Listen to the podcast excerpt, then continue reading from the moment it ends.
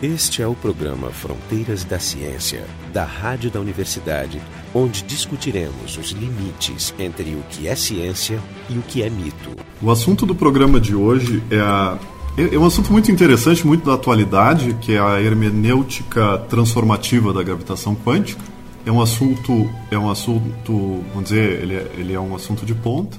Ele é um assunto que que demanda a convergência das ciências humanas e as ciências exatas e, das, e dessas novas transformações. Então, para discutir hoje, é basicamente é um grupo que se repete muito aqui, é o, filósofo Carlos Miralha, vamos dizer, seria a representação da parte da, das humanas, o Jorge Kilfel, das exatas. Lembrar que o Carlos é um estudioso desses assuntos. É, o, o Carlos é um estudioso desses assuntos, justamente da interface com a, com a ciência.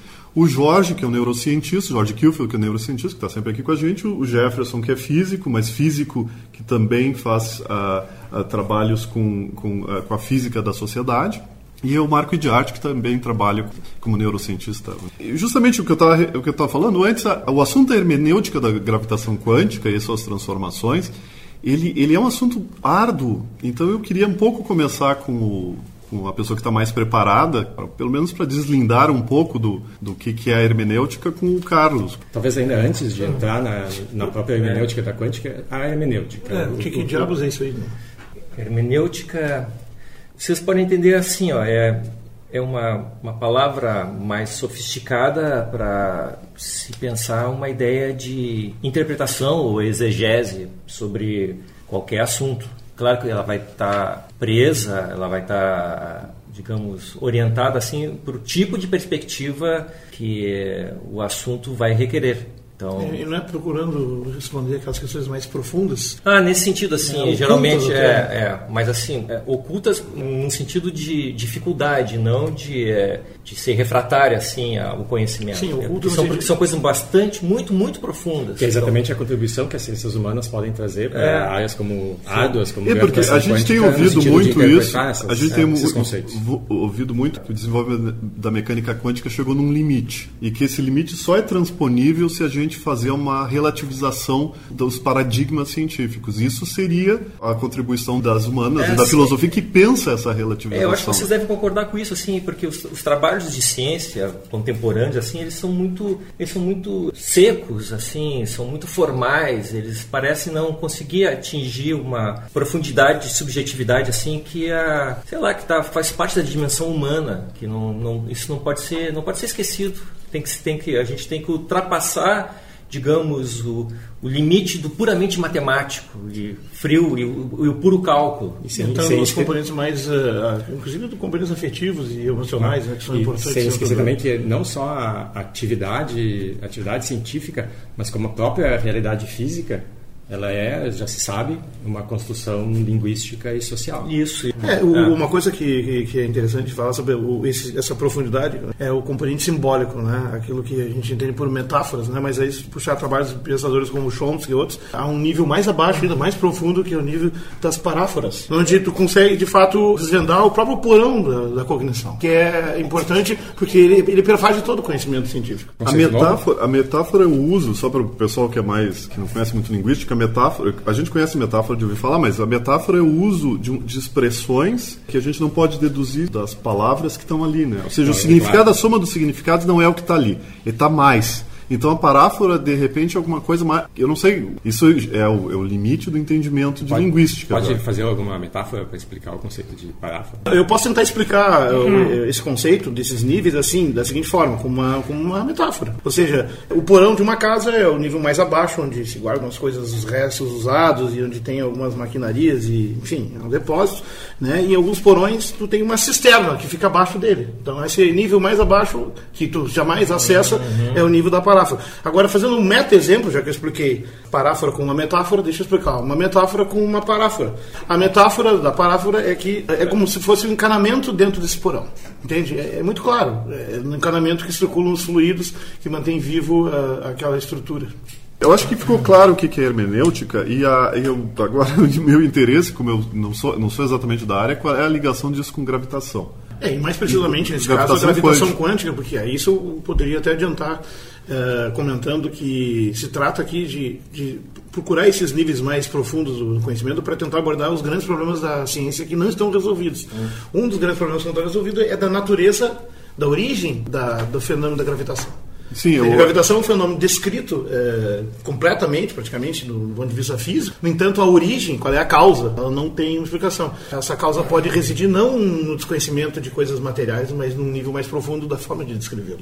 É, não, isso é verdade. Até lembrando o ouvinte que, o, que a, a grande crítica do, do Einstein à, à quântica era a incapacidade de haver uma teoria que combinasse essas duas coisas. E a única teoria que combinou essas duas coisas, vamos dizer que não, a gente não pode chamar uma teoria bem sucedida agora ainda, né? Porque ela, ela, ela não tem. ah, ela não- Aval de experiência. a né? val de experiência é a teoria das cordas, né, que parece fazer essa ligação entre a quântica e a, e a gravitação, só que como subproduto parece que tem, tem agora os multiversos. Eu falei da teoria das cordas, né, que é uma possível um, um dos, um dos modos de, de, de combinar a mecânica Sim. física E- quântica com a gravitação, que é o problema que a gente está discutindo hoje. E A ligação. mas dessa Não, e a, ligação. a- a teoria das cordas, para usar uma, uma paráfora que o Jorge tinha feito an- antes da gente gravar, ela não só liga essas, essas várias teorias, como ela amarra essas, essas teorias. Mas, mas, mas, não, mas na verdade... Amarrar no sentido de emaranhar? O, o- Não, não, não, é não, exatamente não, não, não, não, não, é, é- não é no é sentido do adiante. amarramento quântico.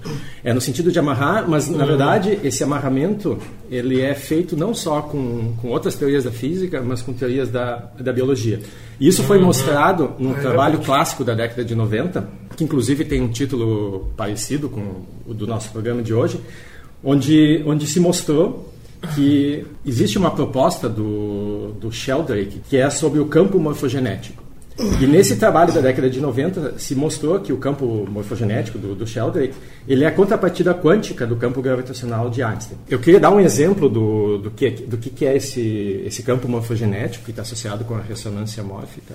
Eu acho legal isso, lembrar que, tu mencionaste o Einstein, o próprio Einstein foi quem disse, né, que a imaginação é mais importante que o conhecimento. E eu acho que esse é o- exatamente É, o, o, digamos, a, a, a curva que nós estamos na, na, na história, a inflexão que está sendo dada.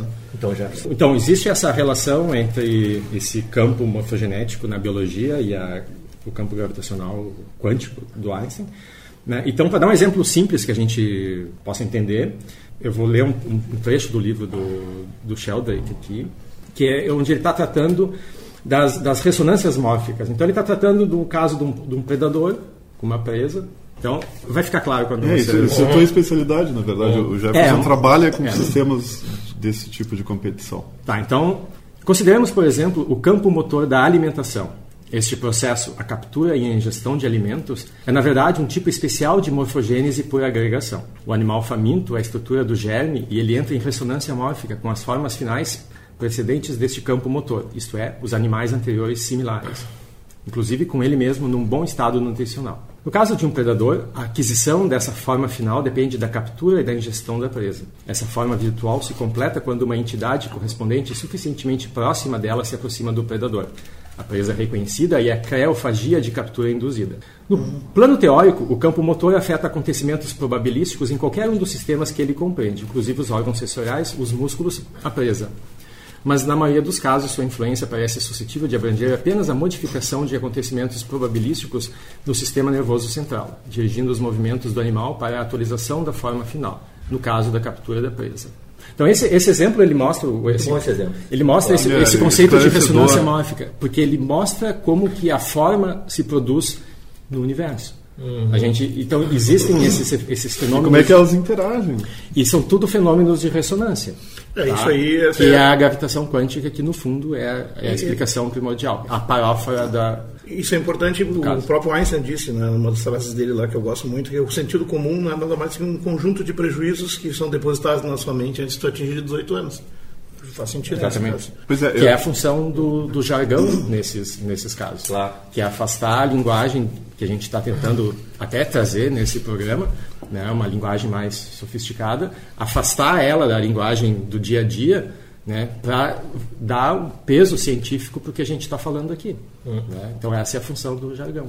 Isso. Mas ao preço da clareza, né? Que, que isso É, mas, mais. mas esse acho que é um compromisso que às vezes a gente tem que aceitar. pensar. Esse é o programa Fronteiras da Ciência. A gente está discutindo aqui então a questão da, da hermenêutica transformativa da gravitação quântica. E o nosso site é o frontedaciencia.urgs.br. Interessante que ninguém até agora relevou o fato que a mecânica quântica é baseada em probabilidades, no, no, não exato, na indeterminação. Né? E como Einstein eh, dizia, né? Gott würfelt nicht, né? Deus joga as tintas, mas não os dados. Né? Seja, joga as tintas? As the dye, né? Ah. Joga as tintas, as, uh, os pigmentos, mas não os dados. É interessante porque, porque ele criticava muito esse aspecto probabilístico, ele não aceitou nunca, né? até o fim da sua vida, a indeterminação total. Sim. E a gente não ligou isso com Heisenberg. Né? O que, que tu acha, Carlos? princípio da incerteza. Eu acho que ele, ele, ele, também tem um papel aqui, né, na, nesses porões do conhecimento. Né? Para fora. Eu não, eu não me sentiria muito autorizado a falar não, sobre isso, embora tenha uma dimensão da mecânica quântica assim que eu gostaria de explorar um pouco mais na minha na, na minha área de interesse, que é a multiversologia. É o desdobramento das cordas. Né? Sim. Né? A questão da, da indeterminação de Heisenberg ela está baseada num, num teorema matemático da década de 20. Né? Mas não é um paradigma ultrapassado? Será que com o subjetivo a gente não, não consegue... Não, não, tu tem que sempre lembrar que o, princípio de indeterminação, que está baseado no teorema da indeterminação do Gödel, né, ele era ele tem que contextualizar no, na história da década, da década de 20. Então, nesse sentido, ele está ultrapassado, porque o contexto social hoje é diferente. Sim, sim. Então, teve, teve, a aplicação dessas coisas já não é a mesma. Né? É, mas esse negócio do ultrapassado eu acho bobagem, porque, na verdade, assim, usando uma, uma metáfora para explicar isso, para uma metáfora, né, é, é, as roupas dos anos 20 estão ultrapassadas mas os alfaiates da época eram seres humanos. Aliás, aliás o, o, o, Einstein que dizia, né, se, se você está aí no mundo tentando descrever a verdade, deixa elegância para o alfaiate. Né? Deixa esse problema para depois. O importante é atingir o âmago da verdade. Né?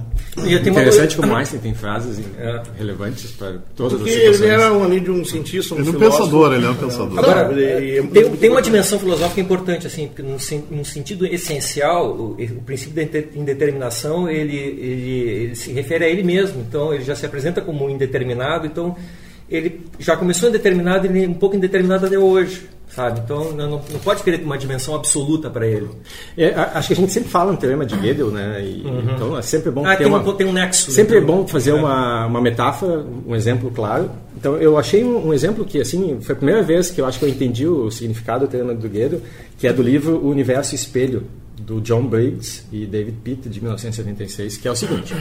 Para o homem de ciência, ou para o matemático dotado de uma formação clássica, o teorema de Gödel Equivalia a dizer que se colocássemos um casal de coelhos num cercado isolado e os deixássemos se reproduzir, poderia haver muitas gerações de láparos que seriam irmãos e irmãs de outros coelhos do cercado, mas não teriam nenhum vínculo de parentesco com o casal original.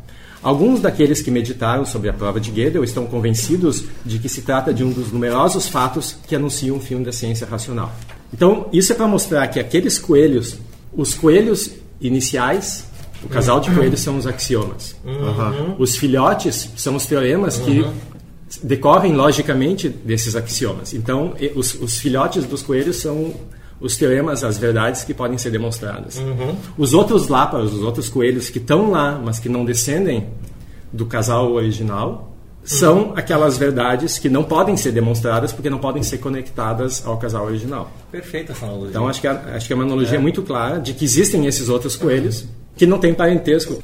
Pois é, eu, eu acho que a gente tem tá aplicações não, isso, isso... real do teorema de Gödel, assim, é, é como assim, é um, um exemplo da, de aplicação da própria matemática. Isso é mas é, formidável. É, é, é, e é legal porque ele mostra a firmeza de caráter, porque se considerar assim, é que como disse alguém, né, a maioria das pessoas diz que é o intelecto que faz um cientista um grande cientista. Mas eles estão errados, é o seu caráter. Essa frase é do Albert Einstein, parece. Né? Inclusive tem reflexo na, na validade dos resultados. É, mas o Einstein ele tinha uma crítica aos filósofos. Não é muito óbvio, mas é, existe uma conexão. Olha só, a, a única justificação para os nossos conceitos é que eles servem para representar a complexidade da nossa experiência, além do qual já não teria nenhuma legitimidade maior. Eu sou convencido de que os filósofos têm um papel danoso uh, sobre o progresso do, do, pensamento científico ao remover certos conceitos fundamentais do domínio do, do empirismo, né, onde eles estão sob controle, né, levando-os para as alturas intangíveis do a priori, o universo das ideias, é, onde elas são um pouco mais que pequenas criaturas independentes da natureza, né, nossa experiência, como as roupas são uma forma, da mesma forma como roupas roupas seriam parte do corpo humano. É interessante que tu fez a conexão com o argumento anterior dos alfaiates. Os alfaiates e, E, do, e da morfo, É. é, o, o campo mórfico. O campo mórfico. E o cara que juntou a gravitação e a quântica eh, só podia ser ele a, a reunir isso aí, que é o Albert. Mas assim. Uma proposta de junção. Não, é, né? não, aberto não, não, só, só um pouquinho. Mas, mas eu não entendi o que isso tem a ver com o multiverso. Não, a gente está se perdendo um pouco é, isso que eu é, estou dizendo. O é. que, o, que, o que se sabe hoje em dia é que existe, pela teoria das cordas, né, existe essa relação entre multiverso e gravitação, e talvez a, a hermenêutica essa do, do- da, da gravitação quântica se dê através do estudo dos multiversos. E, e tu, que é o especialista em multiverso, podia falar. eu- eu- Olha, assim, gente- eu, eu não sei se eu vou poder é, esclarecer isso assim com propriedade, porque eu não sou um, um pesquisador teórico dos, dos multiversos. mas assim, você eu tem uma pego- biblioteca enorme sobre isso. É, mas ah, eu Quantos volumes tu tem agora? Quanto tu está chegando?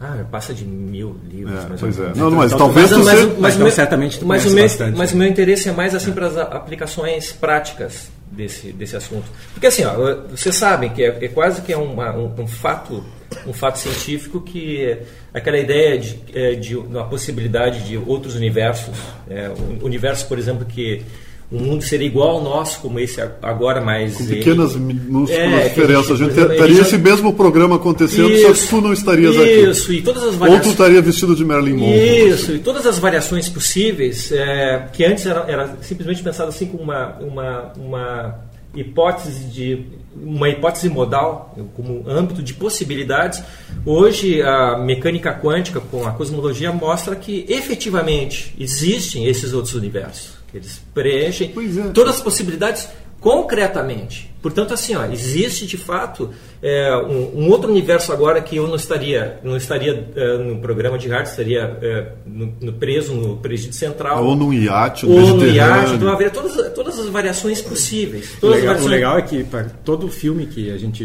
vê e não gosta do final, a gente pode se sentir aliviado sabendo que existe um outro universo universo onde com- o filme vai ser É, o final Correto, do filme né? vai ser correto. Vai ser correto. Assim, ó, na, na verdade, É, isso aí que eu faço. leva a outro debate, que é a questão da viagem no tempo, né? Quer dizer, Mas isso também está envolvido também. É mais não um desdobramento que a multiverso. tempo assim. é, é, digamos, a- a- uma das grandes questões em aberto, né? que aliás, é, como dizia esse, com essa, como essa frase do, desse visionário do passado, Leonardo da Vinci, né? que dizia que a função do músculo é puxar e não empurrar, exceto no caso das genitálias e da língua.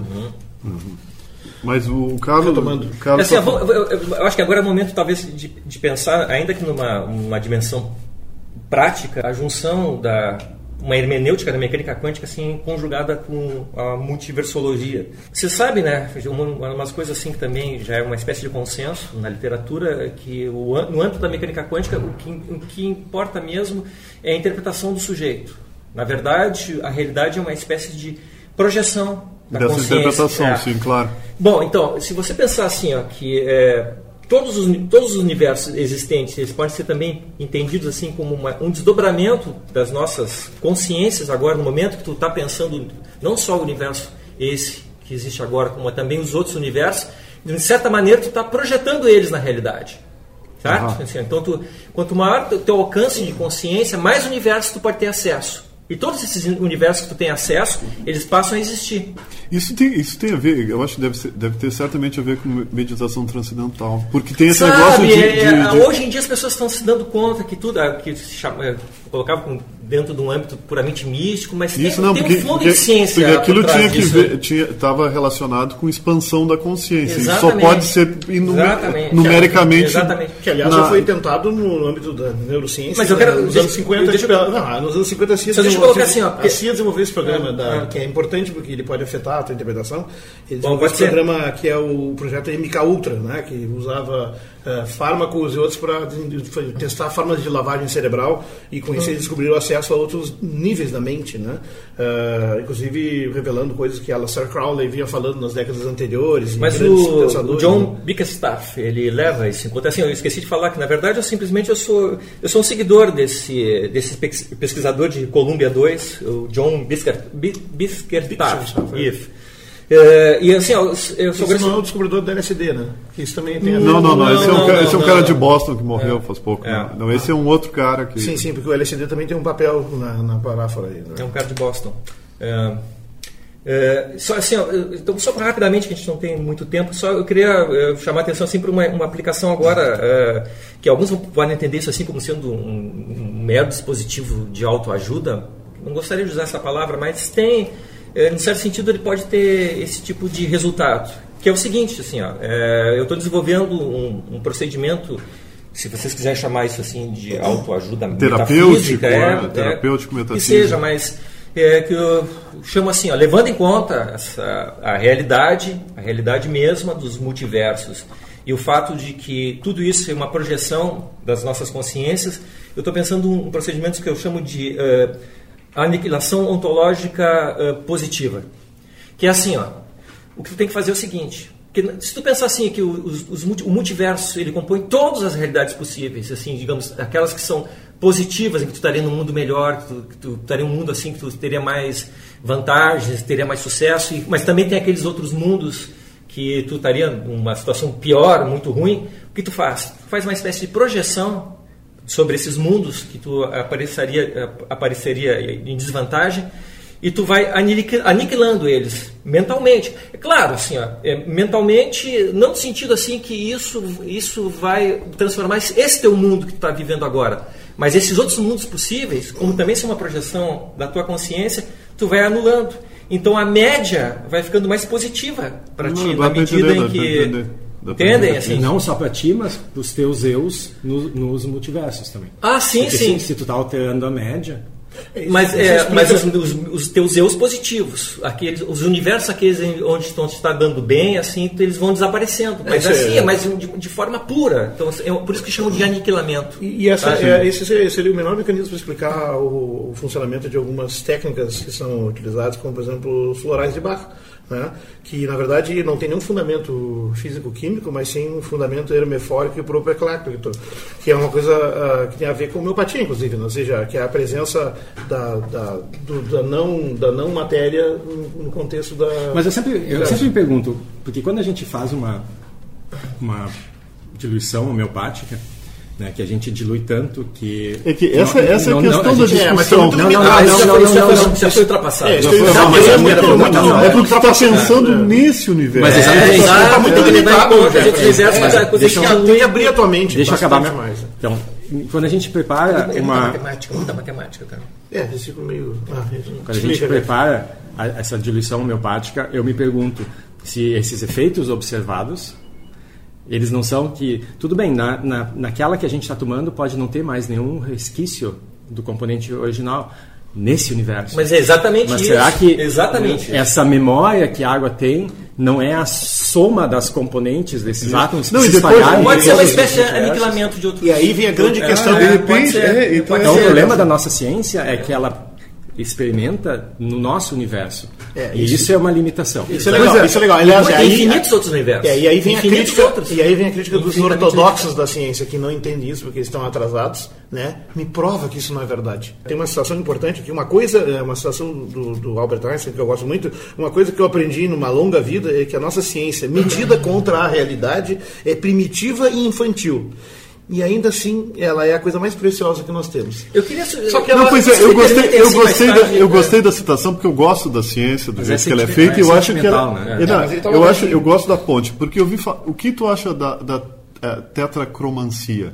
O fato, o fato de ter animais que têm quatro cones para a cor. Será assim, que... assim, alguns têm cinco, seis. Isso, esses animais provavelmente eles conseguem ver outros universos.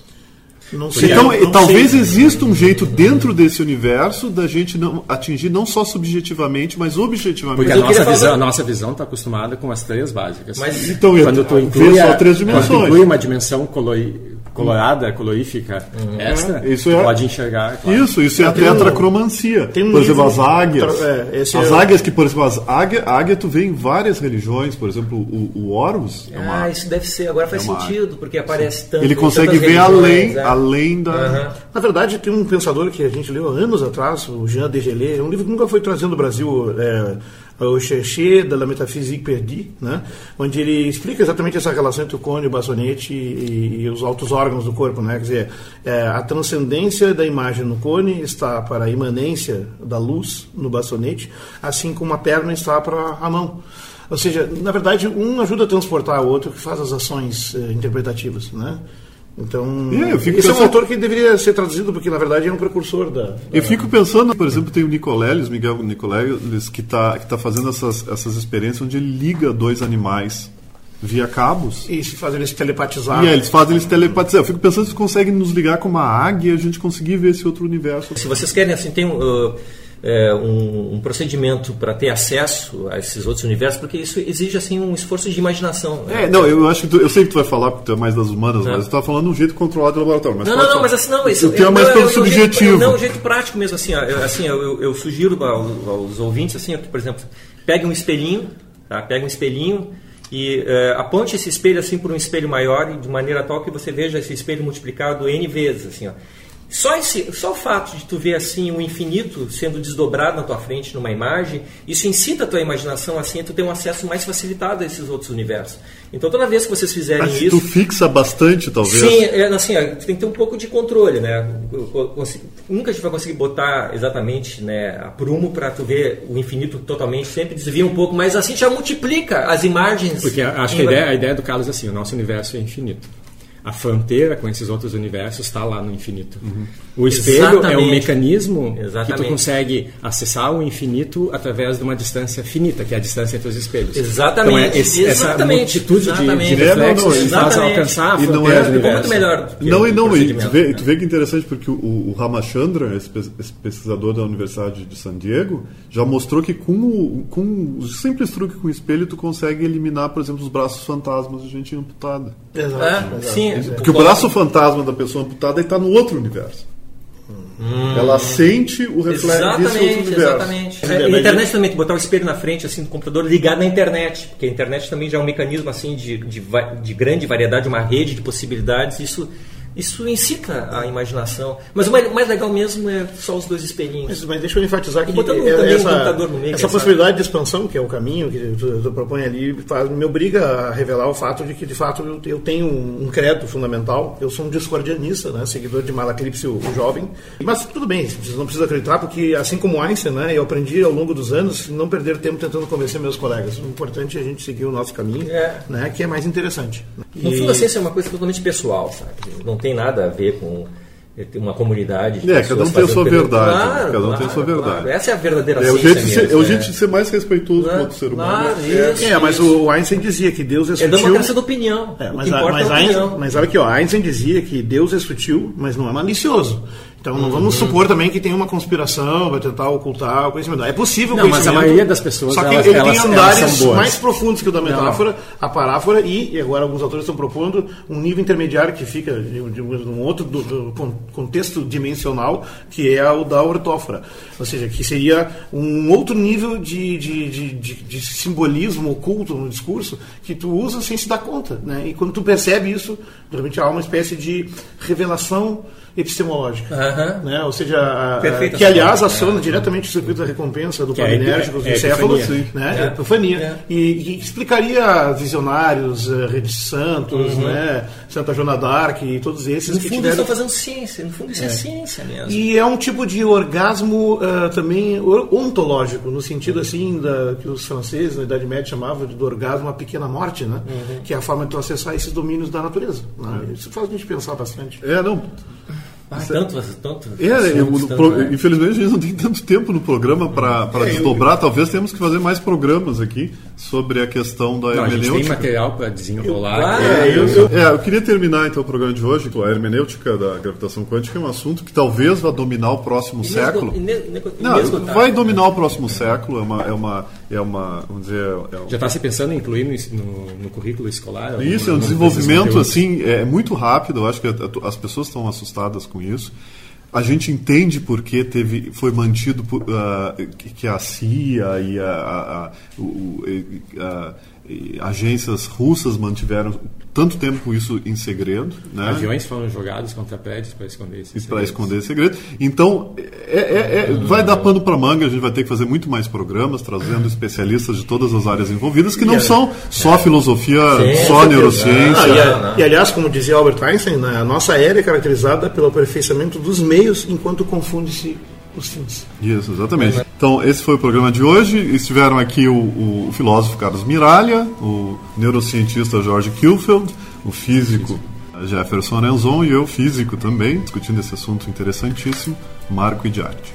O programa Fronteiras da Ciência é um projeto do Instituto de Física da URGS, técnica de Gilson de Césaro e direção técnica de Francisco Guazelli.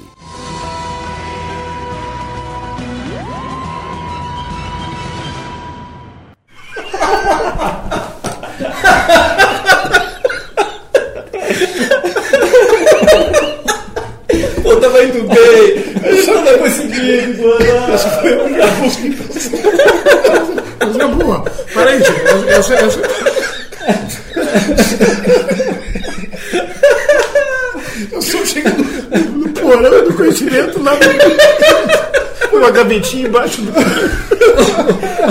Gostei das paráfrases. Não, não, essa. paráfra. Eu queria também a ortófora. Isso aí eu já depois. O Arthur Beto e andam sempre de mãos. Eu Tá, acho que, eu nós acho temos que criar conceito. Tava né? boa, Inês. Tava bem legal. Eu tava quase consigo, tava me convencendo. Vocês são, vocês são frios. Vocês são... Não, não, o lado da emoção nós não exploramos ainda.